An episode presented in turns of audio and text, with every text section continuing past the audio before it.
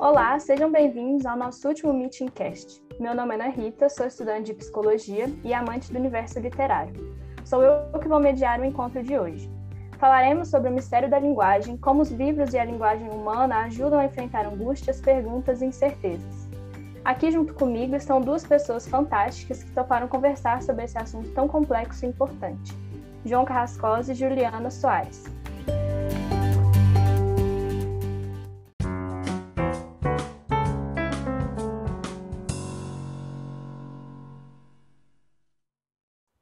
Tema do evento é a coragem de dizer eu, acho que nada melhor do que vocês mesmos para se apresentarem. Poderiam falar um pouquinho sobre quem vocês são para os nossos ouvintes? Bom, eu sou a Juliana, é, eu tenho 25 anos, eu sou formada em Relações Internacionais e eu sou uma leitora também. Então, é, Juliana, é, eu também sou um leitor, né? João Azanello Carrascosa, eu sou um leitor também mas também escritor de muitos livros, contos, romances, literatura infantil, infantil juvenil, também livros de comunicação, de publicidade e propaganda, minha área de atuação acadêmica. E eu sempre me vejo nessa circunstância, né, de ser um escritor que lê, por isso que é, por isso que escreve, e um leitor que escreve, à medida que quando lê outro, ou assim, escreve também a história. Então nós, nós estamos na mesma, né? Sim. É, então, vamos começar. A primeira pergunta que eu pensei em fazer é também falando um pouco sobre a comunicação e sobre a linguagem, porque a gente está vivendo um momento agora que a comunicação está sendo muito importante, né? Um momento que a gente perdeu a comunicação presencial, mas ela continua sendo imprescindível. Então, eu queria falar um pouco sobre isso, assim, que existem diversas maneiras de se expressar e a linguagem ela é uma delas. E eu queria saber como que foi para vocês viver essa pandemia, onde o encontro presencial foi substituído por videochamadas e muito da linguagem foi modificada. Como é que foi viver isso? E também se vocês quais foram outras formas de, de que vocês encontraram para se expressar, né? Hum. Bom, eu, eu acho que a linguagem ela ainda está tá mudando assim as formas que a gente tem se encontrado para para comunicar. É, e a gente foi sujeitado assim a encontrar novas formas nesse período mais do que do que antes. Sei, a gente está num lugar muito cômodo, né, de conversar olho no olho. E isso é, fala mais do que do que as palavras, assim. O que que para mim é um desafio é essa conversa que a gente está tendo, que eu tive que começar a me acostumar essa coisa de olhar para uma câmera. Sim, a, a gente está com as câmeras ligadas, a gente consegue se ver, mas é diferente, né? Então a gente começou o podcast, ai, tá tudo bem com o meu som, vamos fazer um teste. É, parece que, que essas coisas começam a travar o, a nossa comunicação um pouco, né? Então, para mim, é um pouco difícil ainda, mas o que eu percebi é, nesse tempo, até de, de pandemia, de ficar um pouco, ficar completamente em casa, que eu fui encontrando também uma forma de, de me comunicar, assim, com a minha família, com os meus amigos, foi surgindo uma necessidade de, de que as pessoas também pudessem entender como que eu estou me comunicando. Fui me vendo mais quieta, é, eu fui, fui lendo mais também, sabe? Fui tendo um, um momento meu mas que também era um jeito que eu, que eu queria me comunicar para as pessoas. Então, eu acho que dessa comunicação precisou muito do outro para me entender e eu também entender o que, o que a outra pessoa quer. Posso completar, Ana? Claro. Eu estou né, de, na convergência com a Juliana, até porque tem, tem as, as semelhanças aí com o que ela está dizendo e tem algumas diferenças que que vem do meu trabalho já como professor né, universitário. Já há algum tempo antes da pandemia, essas plataformas aí que a gente tem, né, já Google Meet, Zoom, tudo isso aí já existia, né, Microsoft Teams, coisa e tal, e eu lecionava junto com os professores que às vezes estavam fora do Brasil, a gente fazia já um esquema híbrido, eu ficava em sala de aula, e um professor, por exemplo, estava em Barcelona, é, em alguns eventos culturais ou assim literários a gente conversava e, e, discutia o evento antes de viajar antes de pegar o avião aqui. Eu lembro que eu conversei com, com uma uma senhora que me convidou para um evento em Viena um evento literário falando sobre o Brasil e era uma senhora de muita idade e a gente falou por Skype anos atrás. Ela tinha conhecido quando jovem, eh, tinha vindo ao Brasil, tinha conhecido Caetano Veloso, Gilberto Gil. Então, aí isso já tinha, Juliana, só que isso se tornou o nosso cotidiano. E é, virou né, um, um, algo é, obrigatório. Então, por exemplo, pessoas que já moravam longe já se falavam, né, como ela lembrou, parentes, por exemplo, que a gente tinha nos Estados Unidos, em outros lugares, se conversava. Eu até escrevi um, um livro, um dos, um dos, meus livros, Catálogo de Perdas, tem algumas histórias que é, que é de, de famílias conversando por esses meios aí já, é, vamos dizer, remotos, né? Eu lembro, tem até uma história que é de uma menina que está num barco e no, final de ano vendo a família, conversando com ela. Que eu, escrevi essa história porque já estava se tornando algo mais normal. Hoje é algo né, praticamente obrigatório por enquanto, né? Está tá se mudando, mas o que eu percebo muito, que eu acho que também Juliana mais ou menos implicitou, é o fato de a gente ficar muito tempo no ambiente remoto e a gente fica mais perto dos que estão distantes e longe dos que estão próximos. Porque você está na sua casa, não pode falar com seus, seus parentes, seus familiares, os que têm filhos não pode falar com os filhos, vira e mexe, entra um e outro, né? Parece tal na câmera, né? Mas é, acaba acaba que você tem uma situação diferente né de relação né de é, a, a, mediação que a gente tem nesses componentes ela ela ela corta o, o, o, o aroma ela corta o tato ela corta os outros sentidos é, que são fundamentais numa conversa. A gente tá junto né? E aí eu me lembrei de um poema muito bonito do Otávio Paz e que vocês devem né, conhece, então, um escritor mexicano importante, né, um, assim, um pensador, um ensaísta, um grande poeta também. E eu, eu ganhou até o prêmio Nobel, né, Otávio Paz, assim, para a América Latina, um homem muito representativo. Ele tem um livro, um livro lido, lindo sobre a poesia, o arco e a lira. E, mas ele tem também sua obra poética e um dos seus poemas é um poema chamado Conversa. E e aí ele, ele começa o poema dizendo que ele leu num poema, ele não fala de quem, mas ele leu num poema que é, a, se diz que nesse poema que a conversar é algo divino. Aí ele fala assim, não, mas eu não concordo, porque os deuses não, não conversam com a gente, eles fazem e desfazem dos homens, da natureza, eles estão nem aí com a gente. Então ele vai arrolando assim os motivos dos deuses não não estar conosco, e ele finaliza dizendo assim, conversar é humano.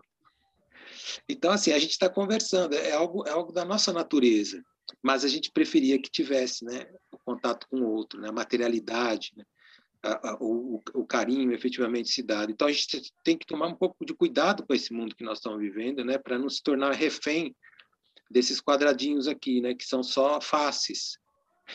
Outro dia eu estava numa banca de doutorado e aí o sujeito disse assim, olha, eu estou vendo essas pessoas do outro lado, mas eu não sei o tamanho delas. Aí levantou uma mulher, ela tinha três metros, assim. mas só aparecia o rosto. Então é um pouco disso, né, que a gente está vivendo, né? E é interessante também porque a pandemia ela veio também para mostrar para a gente o tanto que se manter nesse espaço tecnológico só é uma coisa que não corresponde totalmente, né? Porque eu acho que se a gente não tivesse feito essa experiência de só se relacionar pela internet, a gente talvez começaria a entrar nessa lógica, né, de, de fazer encontros e tudo mais pela internet não, e não teria essa consciência, né, do tanto que é importante o encontro presencial, né? Sim, exatamente. E outra, né, Ana, que você lembra também, acho que está no seu dizer, né, quase que não dito, mas aí dito também, é, o fato do quanto a gente está se estressando com, com o tempo assim meio full time, né, na, na, internet, né? Você fica o tempo todo uhum. e as bandas vêm com mensagens em, em WhatsApp, em e-mails, em, em redes sociais, em message, num monte de, de, de, entradas, né, de canais que você fica o tempo todo, né, ligado no, com, a, com o aparelho, só, só vivendo essa mediação tecnológica e é, a gente não pode perder, né, a conversa é, que, que leva ao abraço, né? É verdade. E eu achei muito legal, João, quando você disse que a comunicação ela é uma coisa, a conversa é uma coisa humana, porque me lembrou um pouco o Manuel de Barros, porque ele está sempre falando sobre a comunicação com a natureza, né? Só que é uma comunicação diferente, né? Uma linguagem diferente, a linguagem com a natureza e com as questões que eu acho que é um pouco o que você traz também com alguns contos que você escreve, né? Essa comunicação com a terra, com a, os objetos, mas que tem a diferença também da conversa com o outro ser humano, né? Que é, é uma comunicação diferente, assim. Acho que as duas coisas são importantes, mas é diferente, né? Sim, sim, sem dúvida. Você lembrou bem, né, Manuel de Barros, né, que ele trabalha com as coisas né, pequenas, as coisas insignificantes, né? No, no caso dele, naquele tempo ali que ele viveu do, do Pantanal, né? As, as latinhas enferrujadas, os caramujos, as cascas de árvore, né? O sapo, é, é, enfim, a, o bico torto do tuiuiu, essas coisas que assim que a princípio não são dadas muita relevância, mas elas são tão, tão expressivas quanto qualquer uma, às vezes até maiores, né, que aquelas que se supõem grandes. E aí, como você lembrou, eu trabalho também um pouco nessa chave de olhar o cotidiano como o encontrar, buscar encontrar nele coisas aparentemente pequenas, né, em tom menor, mas que, que são fundamentais para a nossa existência. E não só, claro, não só eu que faço isso, mas é me, eu sinto que é uma não sei se é um, uma qualidade ou um defeito do olhar, né? olhando as coisas e fica agora que a gente está confinado, a gente me pergunta, putz, como que você sai dessa? Assim, é, e eu, às vezes, eu fico, claro, você se sente um pouco encarcerado, mas também é, é uma possibilidade de encantamento, né? De epifanias.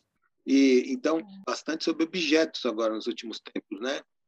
É, que eu me lembrei, uma dessas conversas que me é, chamaram, da, da, do Pablo Neruda, que escreveu livros importantes, tanto geral, que é um verdadeiro poema para a América Latina, é, mas ao mesmo tempo ele escreveu um livro de odes, né, que são aqueles pequenos poemas elogiosos, no qual ele tem odes é, para colher, para cebola, coisas que aparentemente ninguém que vai falar, né? E muita gente hoje está fazendo comida, né? Está tendo que ir para a cozinha, lavar louça, tal. No, no... E aí começa a ver uma cebola e se encanta com ele, né? Dizendo que é uma é um vegetal que assim que a casca ela já é dourada, né? Sai aquela casca fininha aí quando você corta ela são aquelas aqueles ciclos concêntricos transparentes, fortes, com de odor, é, como se fosse uma rosa aquática, né? como ele diz, e você, se, você pode se encantar com essas coisas, né? com uma colher, né? uma colher batendo o sol numa colher é, é um mundo que se abre, né? como se ele criasse uma estrela a partir daquele brilho, daquele, daquela luz que, que ricocheteia. Então, não sei, eu acho que a gente pode né, encontrar maravilhas também nessas coisas pequenas. Né? Ô, João, nesse período assim de, de pandemia, uns quatro, cinco livros seus, né? E para mim foi uma grande ajuda, principalmente é, por essa chamada para o cotidiano, né? Porque foi muito difícil, principalmente no começo, entender que tem uma vida inteira para ser vivida dentro de casa. Porque é, ficou essa coisa de, ai, o mundo lá fora, mas tem tanta coisa, né, para a gente conhecer aqui dentro desse quarto, dentro da minha casa. E lendo seus livros, eu sinto muito disso, assim, é, me abre um olhar para eu para entender essas pequenas coisas. Fico assim, fascinada quando eu estou lendo. Eu lembro de um conto do, do último livro que eu li, falava assim: ah, era uma tia abrindo o armário. Sabe? Tem coisa mais sublime que isso, assim, mais real, sabe? De abrir o armário e pegar uma toalha, assim, aquela coisa que eu vejo todo dia, faz parte mesmo, né? Então, eu, eu gosto muito disso. Então, Juliana, eu agradeço muito né, suas palavras, né? Que você seja minha leitora, tenha lido muitos livros meus aí ultimamente e tenha encontrado porque o que acontece na literatura assim, né? Que a gente se fala, né? Eu não sou da teoria literária, mas a gente sabe, né? Porque atua no campo que você constrói, né? Narrativa, sobretudo, né? Um escritor de prosa, como é meu caso, escreve contos, romances e tal. É, construindo situações que causam estranhamento. Então, se distancia porque não é o teu mundo, é, é, é, muito diferente, né? Então, aí vai um pouco aí as histórias de ficção científica ou histórias de muito de fabulação, né? Tipo O Senhor dos Anéis, essas coisas muito é, imaginativas. é, que a gente não tem, não é o nosso dia a dia, né? São esses roteiros de filme de 007, né? Aquelas coisas né, malucas, né? É, o que a gente tem? A gente tem um cotidiano pequeno e, e aí a outra parte, outra maneira de fazer, então, seria é, por meio do comum. Né? Então, é o estranhamento ou o contrário do estranhamento. Né? Seria você olhar o normal da vida e encontrar ali um, um algo maior. Então, é, é nessa chave né, que eu trabalho. E uma outra pergunta que eu tinha pensado também, que tem muito a ver com o que a gente está conversando agora, é sobre o poder da literatura e é, pensar como que, porque você estava falando, né, da, da cebola, quando a gente está cortando a cebola, a gente vive essa experiência de estar tá cortando a cebola e vivendo tudo isso, mas quando a gente escreve sobre estar cortando a cebola e quando a gente lê sobre alguém estar cortando a cebola, sabe? Tem uma diferença, assim, e aí era um pouco que eu queria conversar, assim, se vocês acham que a escrita ela potencializa o que a gente já viveu e potencializa também a vida do outro que está lendo, né? Vai, Juliana. É, eu penso assim, eu não escrevo, né? Pouco, assim. Se for é uma coisa muito pessoal, assim, mas eu, eu leio mais. Mas eu acho, Aninha, que ela potencializa, sim, porque tem coisas ali que eu não vou viver ou que, assim, não vou conhecer aquelas pessoas, não vou conhecer o lugar, mas também fala de mim, assim, fala de uma história, sei lá, do meu avô, do meu bisavô, ou, ou de alguém que passou por mim, que, que também é meu, sabe? Então, quando eu leio, é, são essas perguntas que eu, que eu me faço. O que, que ali tem a ver comigo? Acho que isso tem uma força enorme. Sim. Eu, eu, gostaria de completar, né, Juliana, e, e, e é o que eu estava comentando anteriormente, né? Quer dizer, então tem você fazer algo que é o estranho ou você, você construir e dar linguagem aquilo que é comum, que não é assim de, de primeira, assim, como algo psicografado, assai o texto, você precisa observar o cotidiano para retificá-lo por meio da palavra. E isso que você diz, é, eu, eu, gostaria de dar um exemplo que eu estou totalmente né, de acordo e eu sinto também, não só como escritor, mas quando os leitores conversam comigo.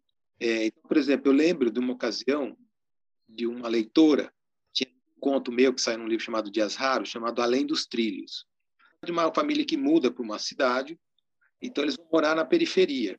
E entre a periferia e a cidade, o centro, né, como a gente diz, né, é, tem uma, uma, linha de trem passando, meio que divide assim o que é a cidade com um monte de casas tal e onde eles vivem, que é, que é uma periferia assim já muito campestre. Então, quando eles mudam para essa cidade, que é, o conto nasce, começa aí, eles estão chegando, é, é, um casal e uma filha. A menina vai estudar nessa cidade, né? Então, ela está, fica um ou dois dias na casa junto com a mãe arrumando a casa. O pai, eles se mudaram para lá porque o pai conseguiu um emprego nessa cidade e vai trabalhar. Enquanto elas ficam arrumando aquilo que veio de fora, que foi a mudança que elas fizeram, o pai vai trabalhar.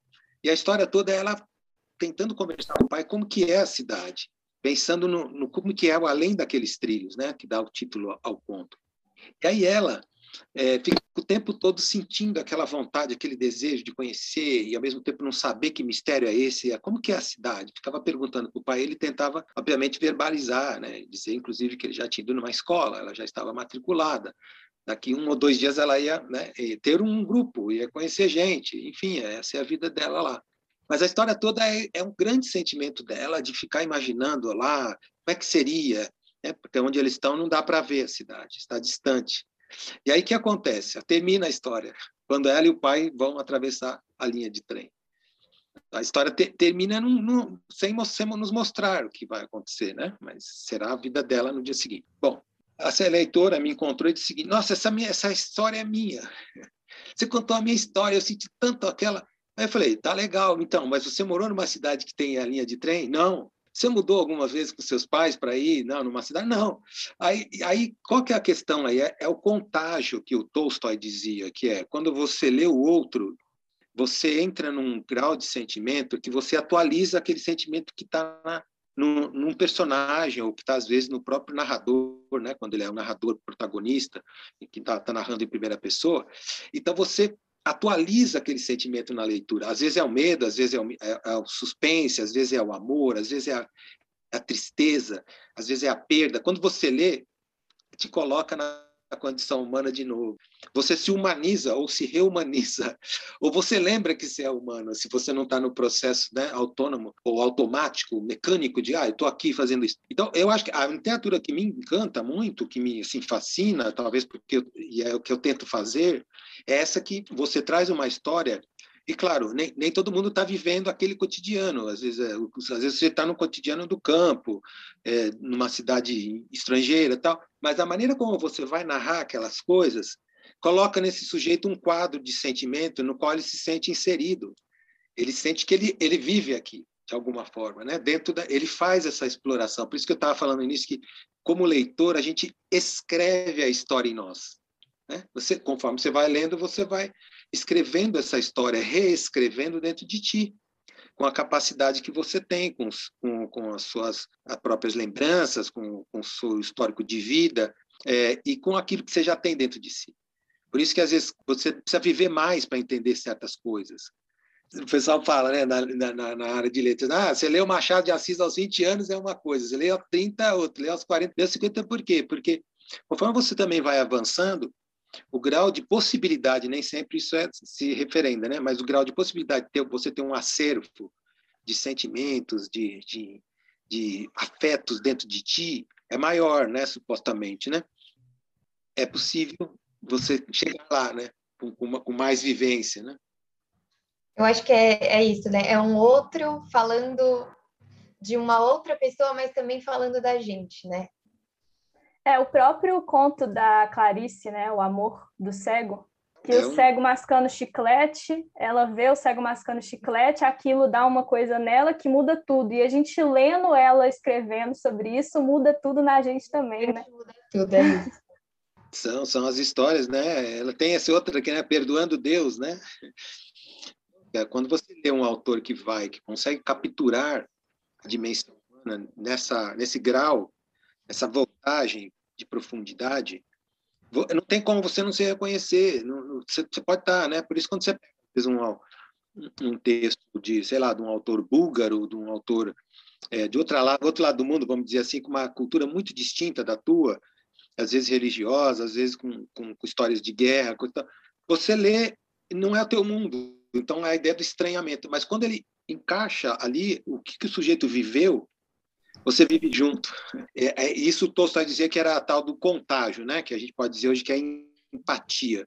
Você, o patos, né? Então você se contagiou por quê? Porque você também é assim. Daí porque a gente está não só na literatura, mas no cinema, né? Numa música, tal. De repente você está vendo um filme e aí você está chorando também. Não, não, tem, não é você. Aquela é uma de ficção, não é, não é, vamos dizer, não é uma verdade, né? O mundo da ficção que torna a verdade maior, né? Que nos sensibiliza, que expande a nossa realidade. E claro, você se reconhece ali, você entra na, no sofrimento do personagem, você chora junto, você sai, né? É, é, totalmente, ao mesmo tempo, numa catarse, né? Você sai, você sai salvo, para usar a palavra da Clarice, né? Você sai salvo dali, você sai redimido você se reconhece como gente, né? Como disse a Juliana, é o outro que é você também. É você é aquele outro também, né? Em outras dimensões, né? É verdade. Mas e você, João, como escritor? Como que é para vocês? Porque quando a gente lê, a gente sente tudo isso, mas quando a gente escreve sobre o que a gente já viveu ou escreve sobre né, o que a gente quiser escrever, como que é essa sensação, assim? É a mesma, sabe por quê, Ana? É, é o seguinte, quer dizer, quando a gente está escrevendo, a gente é o nosso primeiro leitor. Então, você que avaliza, você que, vamos dizer, que valida o, o teu texto. Então, se você está sentindo que ele está te emocionando, então você está no caminho.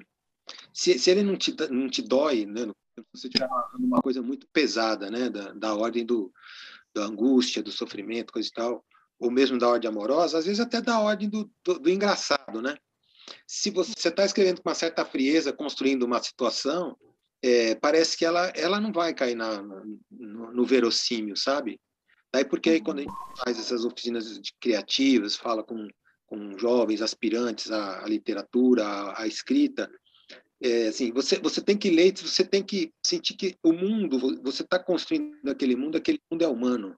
Se não tiver sentimento, não tiver carne humana, a gente está falando né, dos encontros presenciais, de se tocar tal, se não tiver essa, essa força da presença e apresenta material, você, caso, material humana, você não toca o outro, eu imagino. É, a mim, tem, tem livros que eu acho muito bem escritos, que são, são arquiteturas de literatura de alta potência, beleza, mas para mim significam menos, porque eu não consigo sentir. Então, quando eu vou escrever, eu vou validando como leitor. Às vezes eu escrevo e eu, eu, eu fico em prantos também, né? Eu fico com uma enorme compaixão dos personagens porque de certa uhum. forma são eles também, né? Ou eles são as, aqueles que estão ao meu redor e que eu amo, e que, ou que eu perdi, e que eu, ou que com quem eu já não tenho mais possibilidade de acesso, que eu não, não, não, não consigo encontrar hoje, portanto vivo a saudade, né? Porque nem tudo é o que a gente quer, né? Você quer fazer isso, mas o outro não quer agora, vai, está fazendo outra coisa. Você quer ver um, um filho, um pai, uma mãe distante e ela não pode te atender agora, está tomando banho, está fazendo alguma coisa. Então nem tudo é o nosso, né, o nosso querer. É, é uma coisa que eu faço com muito é, é, tem muita gente que sofre, né, não escrever. É claro que às vezes você está escrevendo algo, né, dessa natureza mais mais sombrosa, mais penosa, você so, sofre muito também. Mas também tem, né, é, um pouco do que diz o Fernando Pessoa num verso que diz assim: não é alegria nem dor, a dor com que me alegro. Você está fazendo um texto e, e, ao mesmo tempo você está sentindo que você está conseguindo emocionar você. É, se você melhorar aquele texto, se você continuar naquela, naquele diapasão, o outro vai te capturar. Né? Como a gente está falando aqui, né? É, o outro vai ler o Além dos Trilhos e vai sentir essa vontade. Nossa, eu quero ver que chega logo o dia, dia seguinte, que eu quero conhecer esse lugar, eu quero ter meus amigos, eu quero ter descobrir um admirável mundo novo que eu não vi ainda, que está só na imaginação. Todo mundo vai ter isso. Não digo no meu texto propriamente dito, mas como dei o exemplo, mas qualquer um, se você lê um texto que tem essa pujança, certamente quem escreveu viveu tudo isso. É verdade. Aí, aí, que quando você vê um artista, você às vezes quer, você quer abraçar, você quer você, ser atiete e tal, porque você fala, nossa, esse cara, isso ele viveu essas coisas. Ele pode não ter vivido efetivamente, mas ao escrever, ele viveu. É. Você quer ver esse ator, você quer ver esse cantor, você quer ver esse escritor, você fala, nossa, eu quero encontrar esse sujeito. E o Saramago, né? tá lembrando do Fernando Pessoa, o Saramago ele dizia uma coisa muito importante assim como um romancista né de peso assim né daquela envergadura que ele teve assim escrevendo livros muito assim é, caudalosos tal já no final da vida né e quando você lê um romance estou falando no gênero mas vale para qualquer coisa né dizer quando você lê um romance na verdade você está lendo o romancista não é bonito isso? Você está lendo a história, mas você está querendo ler, na verdade, ou lendo, né, efetivamente, do seu jeito, quem escreveu a história? Quem é esse sujeito? Porque é, nem sempre ele é assim, numa, num, como um narrador. Isso, isso é mais fácil acontecer né, quando o narrador é em primeira pessoa, e aí há uma chance maior de você achar que, como ele está narrando em primeira, esse narrador é o autor também, ou, ou é a experiência desse autor que está muito imbricada nesse narrador. É claro que tem, mas mesmo você narrando em terceira, você está ali. Você está e não está, porque você vai contar coisas que não são da história propriamente dita, porque a história só você viveu. E construir a história já é uma coisa de segunda mão, né? Porque o outro não está dentro de você, o outro não editou aquilo, o outro não tem a habilidade com as palavras para contar aquilo. Então, construir a história é um outro, né? uma outra natureza.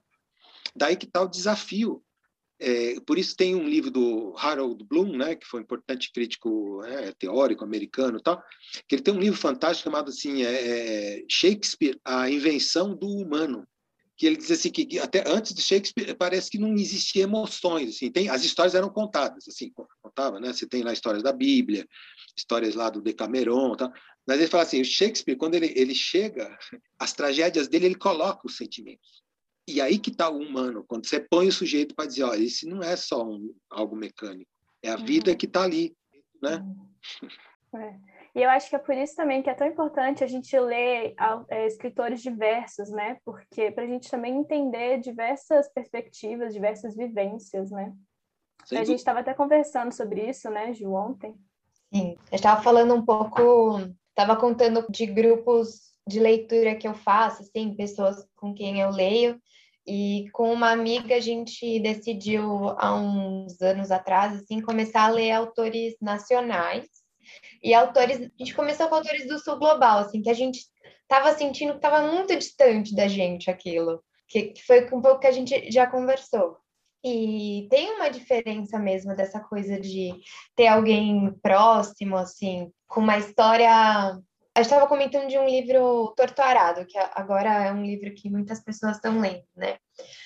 Que é bem de quilômetros daqui, né? Eu, eu vivo em São Paulo, então é outra coisa, gente. Tipo assim, para mim, São Paulo sempre foi desse jeito, e até anos atrás não, não chega perto do que aquele livro está falando. Mas tem, carrega uma força, né?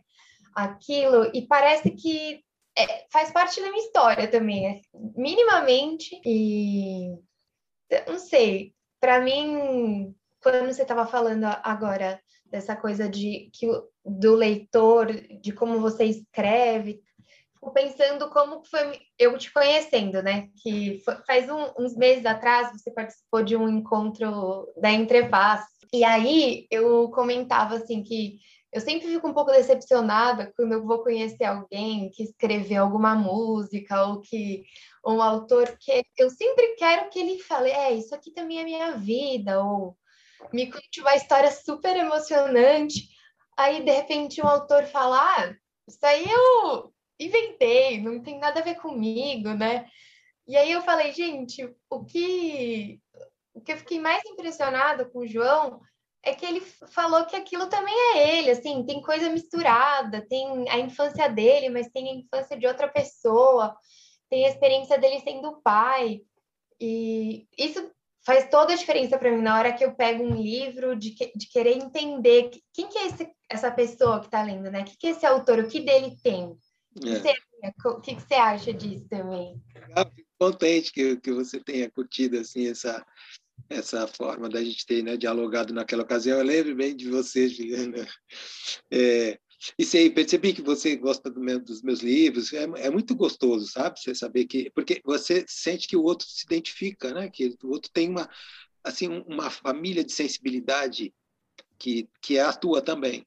Porque uhum. às vezes você tem, se conhece, mas como eu estava falando, são, são textos que você lê, que você admira o trabalho, mas você não, não, você não sente que você é dali. Uhum. Você, é, né, sem dúvida reconhece o talento, o valor, mas você não se sente ali. É, você é estrangeira naquele lugar. Você falou do Tortarado, sem dúvida, né?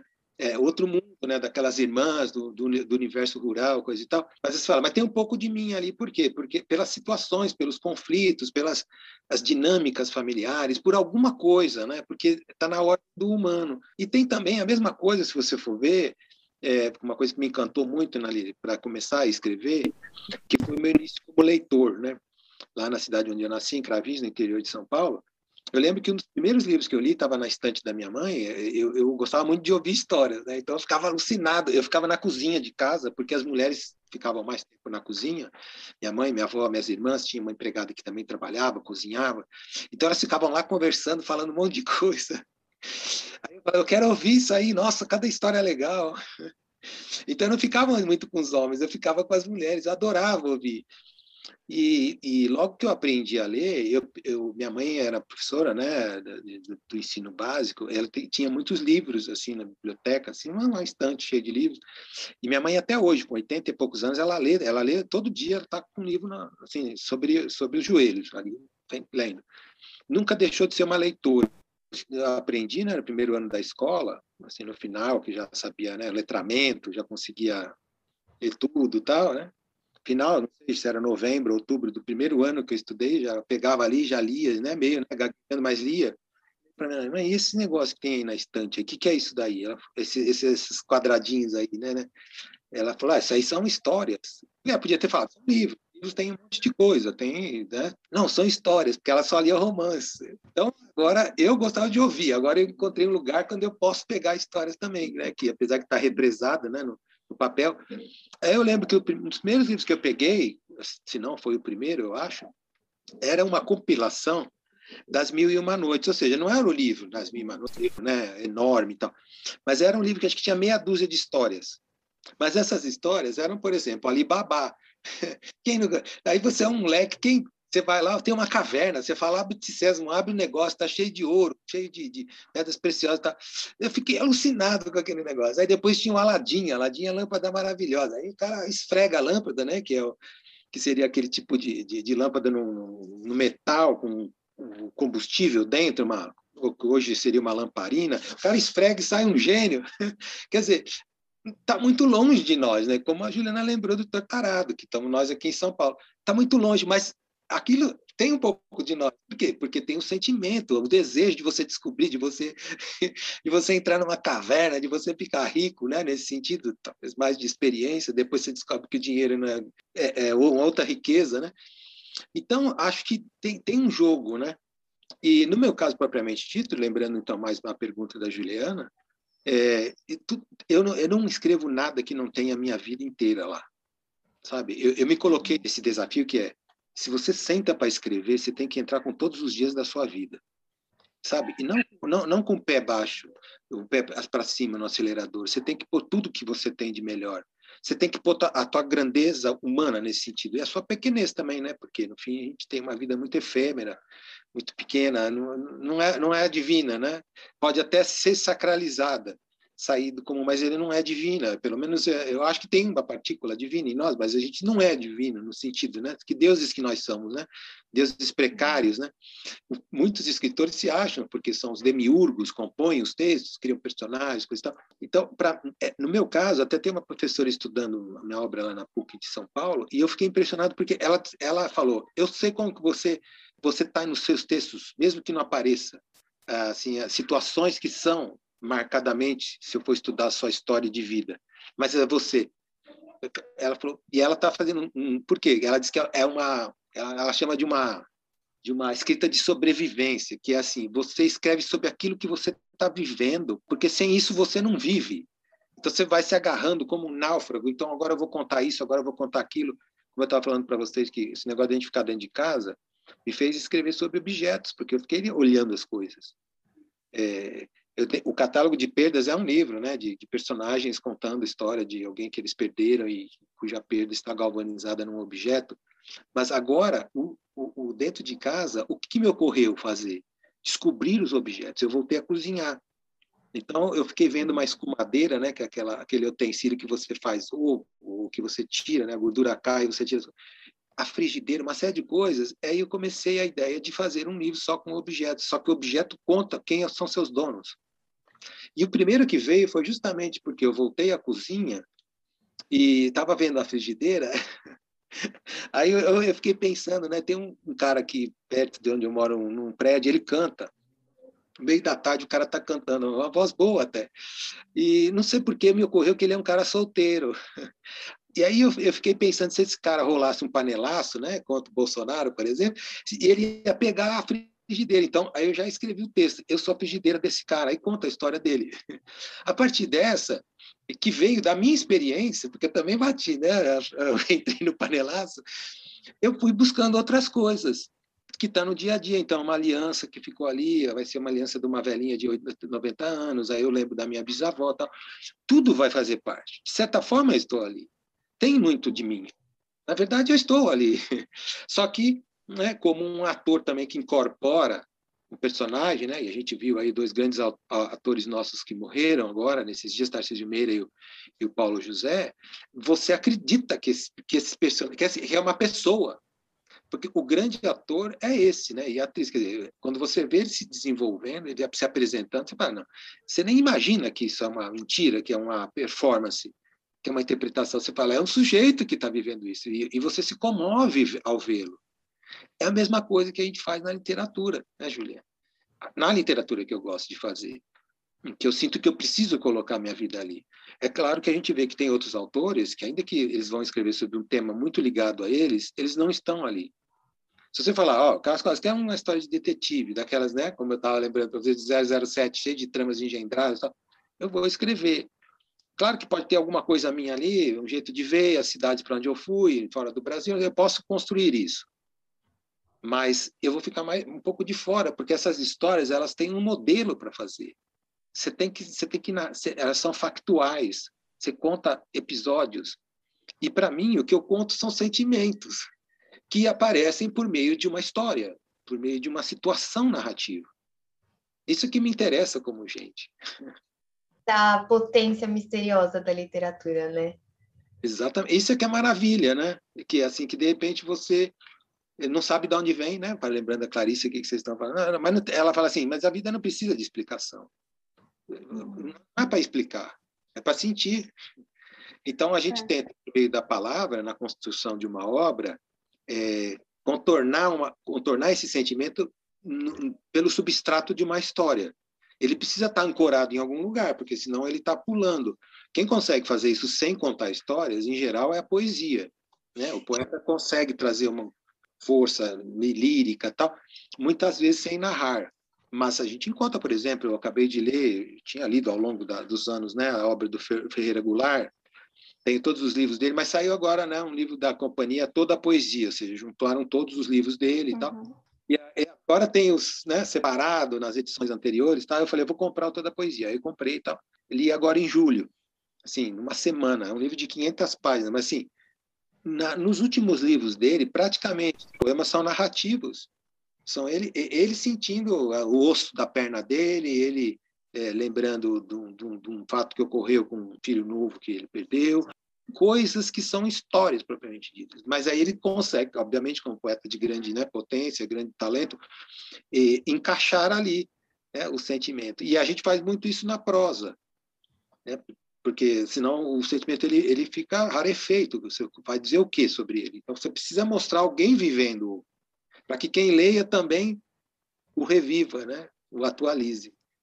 É, que eu acho também que é um pouco que os grandes escritores da América Latina fizeram, né? Eu penso no Gabriel Garcia Marques, por exemplo, é, é, super inventivo, né? As histórias dele, os livros dele, mas tem muito de um povo ali, de um, um povo que sofre, de uma família, de né, amores que dão certo ou não dão certo, de brigas, intrigas, né? Eu estava lendo uma biografia dele e é, é, muito interessante porque fala exatamente sobre isso. É bem legal. Então, acho que para amarrar um pouco do que isso, Ana, você me lembra uma coisa que acho que também pode convencer bastante Juliana aí que já sente isso. Que é o seguinte, o Garcia Marques, quando ele ganhou o Prêmio Nobel de literatura, né? eles falaram, nossa, você, um pouco você está dizendo, ah, você é inventivo, você é criativo, você é imaginação incrível, você é fantástico, tá? sobretudo pelos anos de solidão, né? apesar de que tem um amor nos tempos do cólera. Existem contos lindíssimos, né? Doze Contos Peregrinos, é, são alguns dos melhores uhum. contos que eu já li. E aí o Garcia Marques, ele fala assim, eu não sou nada disso que você está falando, não. Eu, não, como não? Olha, olha a maluquice, os caras nascem com rabo em Macondo, tem uma personagem tem uma uma nuvem de borboletas sobre a sua cabeça, tem os ciganos, tem os Gero, tem o Aureliano Buendia, 90 Aurelianos Buendia. Daí ele foi falando o seguinte, que ele, anteriormente a ser um escritor, ele era um jornalista. E que uhum. ele cobria muitos fatos bizarros que aconteciam na Colômbia. E ele ia anotando, putz, nasceu um cara que tem um rabo, igual um rabo de leão, ele tem uma cauda. E aí uma coisa meio científica, meio louca, ele ia anotando. E aí por isso é uma verdade, porque ele traz tudo que um povo viveu ou tem nas suas relações é, de interpessoais, né, famílias é, nas plantações, no, no universo tal, e que estão ali. Ele foi, ele foi depois então, né, construir isso por meio das palavras, porque isso está lá na Colômbia, né, no, no meio das pessoas, na, no mundo ali que eles viviam é, então, isso que é incrível, quando você consegue, como artista, fazer essa transposição, essa transfiguração que a gente né, chama, quer dizer, a tua experiência transfigurada em personagens. E você acha que agora, com a pandemia, isso, a literatura vai mudar um pouco, a, a escrita? Ah, eu não, não sei, não sei em que sentido, Ana, porque o que, que acontece, né? A, a, internet ela já vem há bastante tempo sendo é, transformadora, né, do ato da escrita. É, agora apareceram, por exemplo, alguns livros que tematizam, né, a pandemia. O caso do livro do Bernardo Carvalho, né? É, o, o, caso também, por exemplo, do livro do Daniel Galera, do Fernando Bonassi, eles, eles já incorporaram o que aconteceu, né? Eles já estão uhum. trazendo. Mas isso é questão temática. Se você pergunta assim, como que a, a literatura mudando em relação a essas coisas, eu acho que ela já vem antes da pandemia. É, que são, por exemplo, as possibilidades de você fazer uma literatura que traga a gíria das redes sociais, que traga abreviaturas, que traga uma certa velocidade no fazer, que traga formatos. Veja, anos atrás eu escrevi um livro com a Vivina de Assis Viana, chamado Nós Quatro, que é um livro só troca de e-mails entre dois personagens, um menino e uma menina, eles trocam e-mails. E, e depois eram só eles trocando e-mails, e quando eu um texto do menino e encaminhava para a Vivina, eu escrevia algo para ela, uma pessoa muito querida tal. E ela também, quando escrevia a resposta da menina personagem, escrevia para mim. O que, a gente fez depois? A gente juntou no livro as nossas trocas de e-mails, que eram muito afetuosas um com o outro. Então ficou nós quatro, que eram os dois personagens. E aí você vira o livro de cabeça para baixo, tem os e-mails que nós trocamos na constituição do livro, que dá até uma ideia é, né, criativa, tá muito legal. Então, a gente já tinha feito. O caso, por exemplo, do diário, estou falando o meu que eu posso dar um exemplo que é mais fácil, do Diário das Coincidências, eu tinha escrito 25 coincidências, histórias de coincidências, e quando eu apresentei para a Alfaguara, né, que é a editora do, da Companhia das Letras, por onde eu publiquei até outros livros agora, é, o Marcelo Ferroni, o editor, ele disse: Nossa, todo mundo tem uma ideia, uma, uma história de coincidência para contar. As tuas estão ótimas, mas e se a gente abrir um site e pedir é, para pessoas mandarem? Então, veja, a gente criou um site, eu escrevi várias vezes, abri um blog nesse site para, vamos dizer, incentivar as pessoas a mandarem. E, e daí nós recebemos quase 70 contribuições. Não foi muito, vai, mas porque hoje, hoje é coisa de milhões, né? Mas a gente recebeu 70. O que, aconteceu? Eu tinha uma combinação com ele que era o seguinte: ó, minhas 25 estão aqui. Se vier algumas legais, eu posso incluir, eu que vou narrar, né? Eu que vou dar a minha, minha marca, mas a gente agradece as pessoas, a gente, elas assinam um contrato que elas, né, que, que estão liberando esse texto, coisa e tal. É, é meio como se fosse um concurso. O cara manda, pô, se ele tiver, vai entrar no meu livro.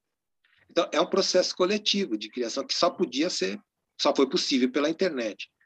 Uhum. É, depois, olha que louco, das 70 encontrei cinco. Eu achei que eram sensacionais. Chequei com ele. Qual, quantas que você achou? Ele falou, eu achei seis. Aí a gente olhou, as minhas faziam parte das seis dele. Só tinha um. Coincidências. Demais. Aí ele, eu acabei escrevendo essa outra, essa sexta que ele tinha visto. E aí, qual que foi o lance? Eu não sabia quem tinha mandado as histórias. As cinco pessoas que, me, que eu escolhi, e ele também, né? Tinha uma a mais, estavam contando histórias e elas me conheciam, elas estavam na minha vida. Uma era minha amiga, Gente. Outra era parede. Eles não sabem, isso não está na história. A história está, olha, aconteceu isso comigo. Blá, blá. Então, olha a coincidência. Ali é uma rede de afetos.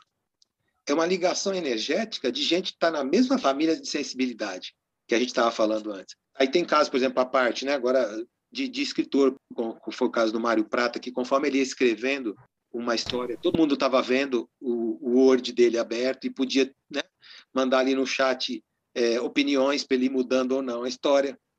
Então, já existem outras coisas que vêm acontecendo. Esse caso pergunta que pode trazer né, é, questões de autoria, pode trazer, em termos de estilo, mudanças na literatura, mas é, não é que só será desse jeito. A literatura vai incorporar isso também.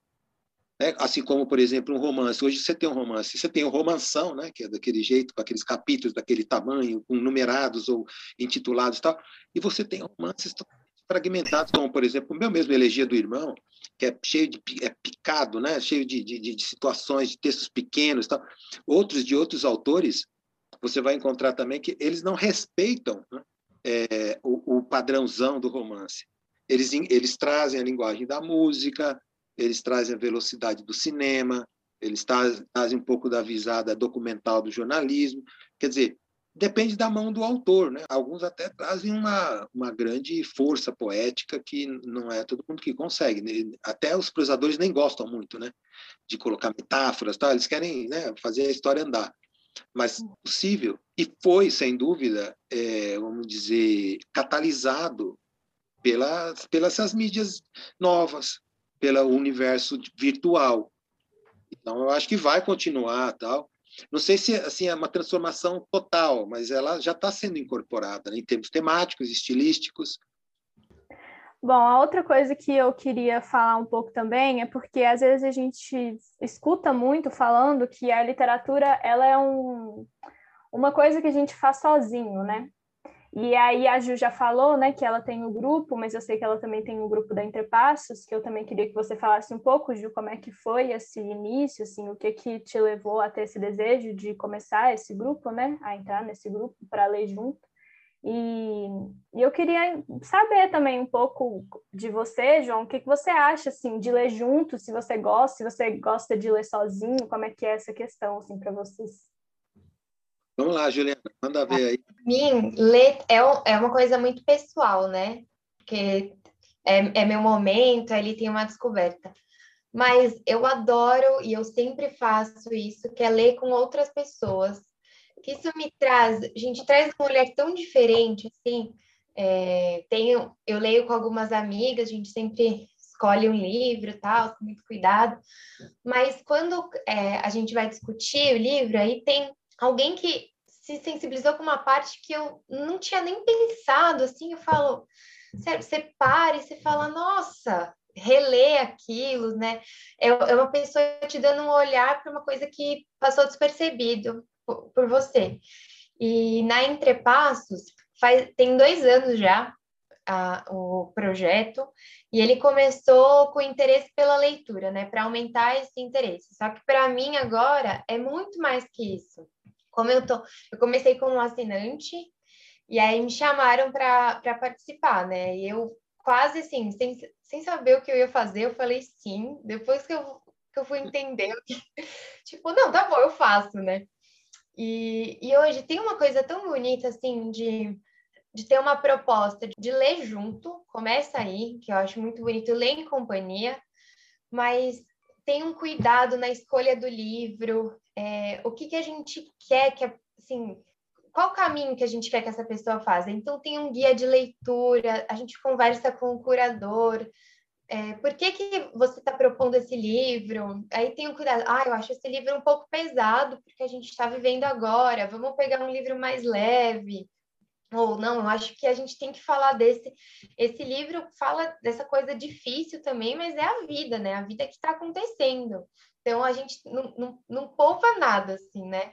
E, e depois tem o, o encontro dos leitores, que é a coisa que eu mais gosto, assim, de tudo que a gente faz, porque mesmo a gente tendo preparado aquilo e tem o guia que fala, ai, presta atenção nisso, ou naquilo, até para dar um, um senso, assim, pensar que as, pessoas que estão lendo, muitas delas não são leitores, assim, pessoas que leem vários livros por mês. É aqueles dois livros, um livro a cada dois meses, é companhia mesmo, né?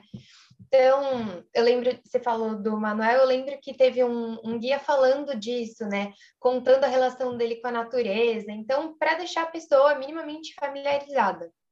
E, e no fim, mesmo que a gente faça tudo isso, quando vai ter o um encontro do, com os leitores, transborda a vida deles, assim, né? Eles contando, cada um, assim, é, é, para mim é maravilhoso, assim. Então, eu gosto muito de ler em, é, em conjunto, e no fim, até quando eu não leio junto, né? Eu leio vários livros, mas eu sempre estou mandando mensagem para uma amiga assim: Meu, lê esse livro, assim, sabe? Eu tô... você, quer, você quer contar, mas você não quer estragar o que ela. Qual vai ser a reação dela? E depois. É isso. Nossa, é... para mim, ler é companhia. Legal, né? Bonito, né? Essa experiência, é... né? Juliana, com um grupo de leitura, né, que você encontra pessoas e tem toda né, uma abordagem mais profunda. Você tem o seu tempo também, e aí vai também pela. Vai, eu vou nessa direção, né? Eu me lembro um pouco do Osman Lins, né, que é importante escritor nosso também, está um pouco esquecido aí agora, mas vai ter lançamento das obras dele. Ele tem um livro chamado Guerra Sem Testemunha, é sobre o, o ato de, de escrever, é um dos poucos livros que fala sobre ofício literário. E ele fala que, que assim, é, quando você, quando ele lança um livro, ele já não está mais no livro, ele já está além, né? Então ele fala, pô, eu não quero ler as críticas porque eu já não, eu já estou em outro lugar, né? Eu já superei isso, por isso que o livro foi lançado. Mas o que ele, o que ele dizia, assim, que é que é muito interessante, que ele dizia que a literatura era a arte do silêncio.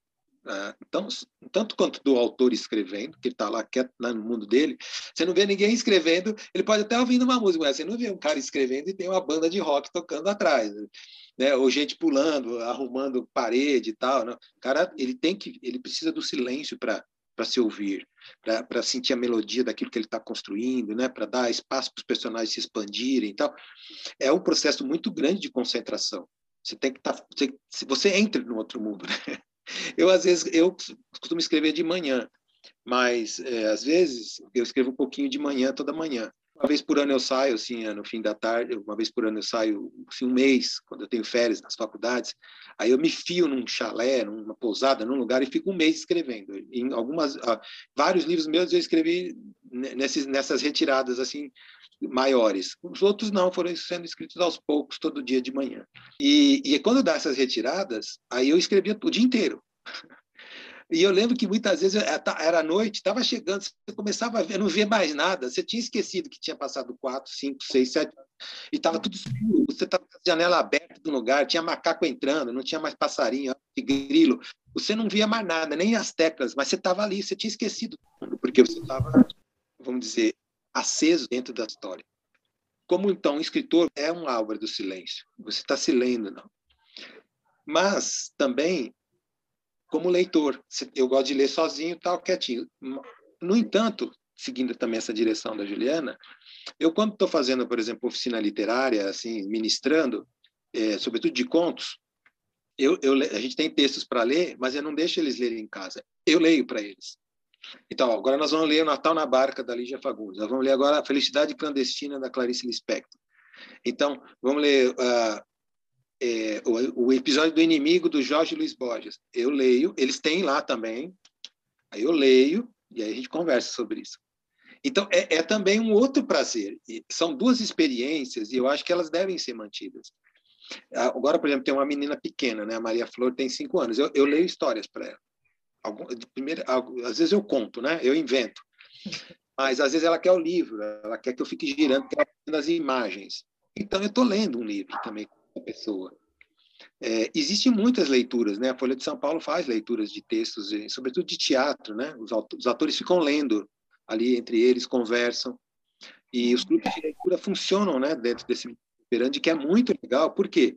Aí me lembra um, uma palavra, né? De um escritor importante nosso também, mas que então, também um pouco esquecido, porque ele trabalha muito com a literatura infantil juvenil, que era o Bartolomeu Campos de Queiroz. Bartolomeu ele dizia o seguinte: a literatura é uma construção de beleza e a beleza tem que ser dividida. Que é o que a Juliana está falando assim. É, eu, é assim, quando eu, eu também quando eu leio um livro muito bom, eu quero dar para alguém que eu gosto. Oh, você tem que ler isso aqui, porque você quer dividir. E eu faço uma metáfora com, com esses, essas pousadas que eu ia. Eu lembro uma vez que eu fui numa que ficava no morro tão alto, você teve que fazer, não é nada de, de alpinismo, mas você tinha que andar bastante para chegar. Aí você tinha uma vista incrível do, do, da, da, dos Alpes mineiros. Parecia Suíça tal. Aí eu, eu, eu tinha meu filho está grande agora, mas ele era pequeno. E eu falei assim, eu, eu tenho que trazer ele aqui, que ele tem que ver isso. Aí depois, numa outra viagem, meses depois, eu levei, a gente subiu, demorou quase duas horas para chegar num platô. Quando a gente chegou lá, ele, nossa, não precisava falar mais nada, era o silêncio. Você ficava vendo aquilo lá, aquela majestosidade. Lá no fundo dava para ver o Vale do Paraíba com várias cidades, né? Pindamonhangaba, São, São José dos Campos, um negócio gigante. Você estava tão alto no mundo e você fala, não é para estar tá sozinho nisso, é para estar tá com alguém, é para dividir com o outro. E quando você faz esses, né, essas leituras em grupo, eh, sejam grupos pequenos ou grandes, essa partilha, eu acho tão bonito e eu acho que isso tem sustentado muito também é, a sensibilidade e a, o astral de gente na pandemia. Eu não sei se o caso, por exemplo, da Juliana está no Entrepassos, coisa e tal, mas assim, quando, desde quando começou a pandemia, o que eu tenho de pedidos de gente para entrar em clube de livro e clube de leitura, que é assim, leram o teu livro e querem que você venha aqui. Ah, então vou. E aí você vai ver, não é mais 10 pessoas, é um gigantesco, um monte de gente. Outro dia eu estava num que me pediram para falar com o pessoal que leu um conto meu chamado Violeta, são todos doentes que estão em hospitais do SUS. São doentes idosos, mas eles estão lá nos hospitais, eles não, não vão morrer, não, não tá, mas eles são muito idosos, e aí é um jeito de animar essa galera. Ah, vocês vão ler essa conta aqui, aí o autor vem. Meu, aí eu fiquei vendo os pessoal tudo enfiado nas camas, deitado, aí gente do lado com máscara, coisa, um monte de gente, mas falando cada coisa do conto, que, que é incrível você falar, pô, mas que bom que isso está acontecendo, porque já acontecia como as antigas rodas de, de conversa, né, diante do fogo. Cada um contava uma história, ou contava um contava uma e era longa, e se falava tanto depois daquilo, né? É, tem uma história muito bonita do Mário Vargas Llosa, né, que a gente lembrou do, do, do Garcia Marques, que chama o, fa, o Falador, né, em espanhol é Hablador, que ele conta uma história de um índio, quer dizer, na verdade, de um antropólogo, que ele vai se enfronhando numa tribo de índios no Peru, e essa tribo ela, ela tem um hablador, assim como tem o cacique, tem o curandeiro, tem o, né, o pajé, aquelas coisas, ele tem o hablador. Aí ele descobre, esse antropólogo, que o hablador é o cara que conta as histórias para as pessoas se encantarem ou para chorar, enfim, igual uma literatura, para tocar o outro, né?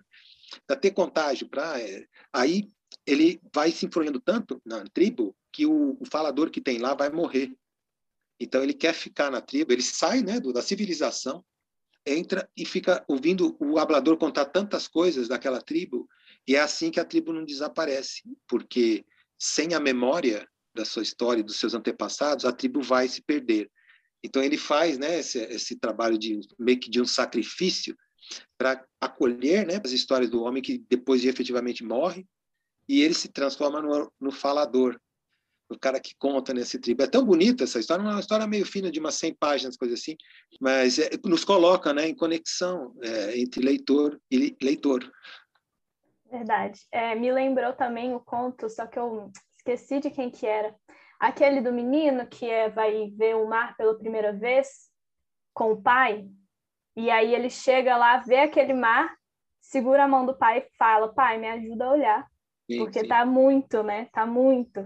E eu acho que é isso um pouco, né? É, ler em conjunto, ainda mais na pandemia também, né? É uma ajuda também para a gente dar conta de tudo que a gente vive, que tem dentro, né? O que a gente também descobre com a literatura. É isso aí, Ana, muito bem lembrado, né? É, é um conto do Eduardo Galeano, né? É justamente isso, estar junto, dividir, ampliar, é, partilhar esse momento, né? Estar junto, né? Vivenciando, né? É muito lindo. É mesmo. Bom, essa era a minha última pergunta, assim, se vocês quiserem falar alguma coisa, perguntar alguma coisa. Vai, Juliana, pergunta aí, Juliana.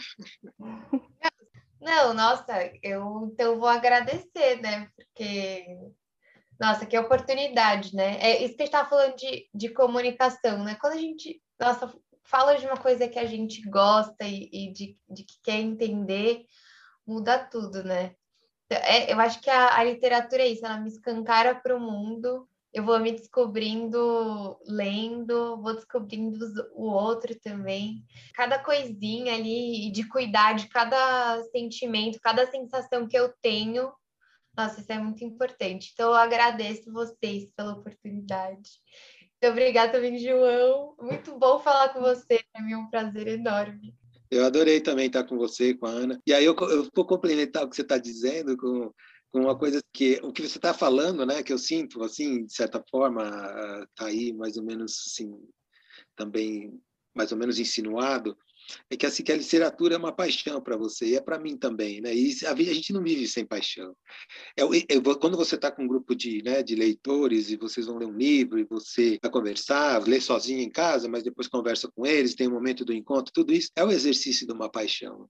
E, e, é tão bom a gente ter, se possível, muitas paixões na existência, né? E quem tem na literatura, ou seja, que pode explorar, né, expandir para outras artes, como a música, o cinema, pintura, enfim, arquitetura, escultura, é, tantas coisas, né? Que a própria, própria culinária que a gente estava lembrando, né? Fazer uma boa, uma, saber como cortar a cebola de um jeito, saber dourá-la, né? Na, na, na panela para ela não queimar, para ela soltar um pouco daquela água e para ficar gostoso o arroz, né?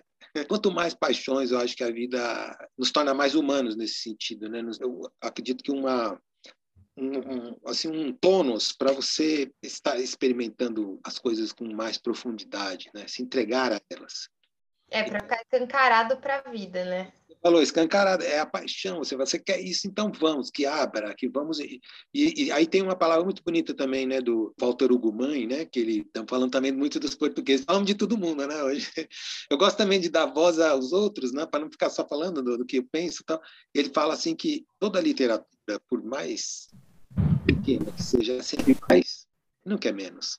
É isso que você está falando, escancara, ela exagera, ela é maior, ela expande a nossa realidade, o nosso mundo. Ela não, nunca vai né, diminuir, mesmo que ela seja né, uma literatura, às vezes, que comprime, que seja sufocante, ela está trazendo algo novo para nós, ela está trazendo uma possibilidade de a gente reconhecer também é, como a asfixia pode né, estar nos imperando né, no nosso cotidiano, como que a gente pode se libertar dela também que é o caso, por exemplo, Deserto dos Tártaros, né? que, é, que, é um, que é um livro que o cara fica esperando o tempo todo uma guerra e não, não, os caras não vêm atacar. Né? Então, tudo isso são sentimentos nossos. E à medida que você tem os livros, é como eu estava falando para você, cara, tem, então, esse monte de, de, de né, perguntando, tudo isso aqui é, história, você, nossa, então, então o mundo nunca vai acabar para a gente, o mundo nunca vai perder o encanto. Você pode, em algum momento, tá, né, abaixar os seus ânimos, você pode ser golpeado por um fato muito pesado na tua existência. Você pode perder pessoas queridas, você pode estar em luto, mas de repente, de novo, aparece um livro entre tantos, que milhares, e você vem e esse livro te põe de novo, né, no chão, te coloca ou te tira do chão e te eleva. Para viver esse momento também, né? Para não fugir, é Exatamente. também ajuda a viver isso. Você vê, por exemplo, a gente está falando da elegia do irmão, que é um livro que o irmão conta a morte da irmã, eu fui falar, me chamaram para falar sobre luto é, em, em, hospital. Você não pode conversar com a gente porque a gente tem paliativos. A gente, a gente, queria que um escritor falasse. Você se mostra uma pessoa humana naquilo que você escreveu sobre um irmão que perde uma irmã. Aí, na verdade, eu nunca tinha perdido, mas eu perdi minha avó. E tudo que, tudo que eu coloquei naquela história é como se aquela irmã fosse a minha avó. Por isso que era uma história forte. Tá vendo, Juliana? Eu tô lá, né? Não é uma mentira. Eu não inventei uma história nesse sentido, né? É, é, uma, é, um, é um irmão que está falando uma é, toda a dor que ele sente é a dor que eu senti quando eu perdi minha avó, que foi ficando doente aos poucos, depois de alguns meses, né, a gente vai vendo como vai mudando, como que as coisas vão ficando, até depois de uma longa agonia ela, ela ir. Então, é, é, e aí começa outra, outra coisa, né? É, tá, às vezes mais difícil ainda, né? Do que o próprio fato em si, ou aquilo que o antecede, né? Então é isso. Também foi um prazer estar com você, Juliana, com a Ana. E estamos à disposição, se quiserem conversar em outro momento. A gente sabe que o mistério da literatura é, muitas vezes não tem mistério, ou, ou, ou a gente não saber explicar. O importante é que ela nos toca, né? O importante é que ela nos afeta e é uma forma de nos unir, uma forma de ampliar os nossos afetos, criar essa rede de abraço, de, de famílias literárias. É. Não, tem, é um assunto infinito, né? Em volta da literatura. A gente pode falar sobre tanta coisa que é até perigoso, né? A gente ficar aqui o resto do dia. É. Bom, eu queria agradecer então vocês, João, muito obrigada, nossa, por dizer sim aí, estar com a gente nessa, nessa conversa, foi espetacular. Estou bem feliz de estar aqui mediando essa mesa. obrigada, Ju, também, por ter vindo e contar um pouco da sua experiência. E então é isso.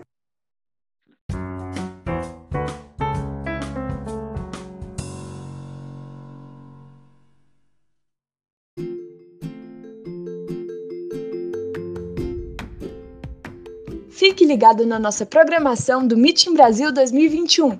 Além deste podcast, outros poderão ser encontrados nas nossas plataformas digitais. E não perca as transmissões síncronas que faremos do dia 20 ao dia 25 de agosto. Para saber mais informações, acesse o Instagram club.brasil ou o site www.meetingrimini.org. Se quiser saber mais sobre o tema que conversamos hoje, deixamos na descrição deste podcast algumas indicações de encontros que acontecerão pelo YouTube do Meet in Rimini. Vem com a gente!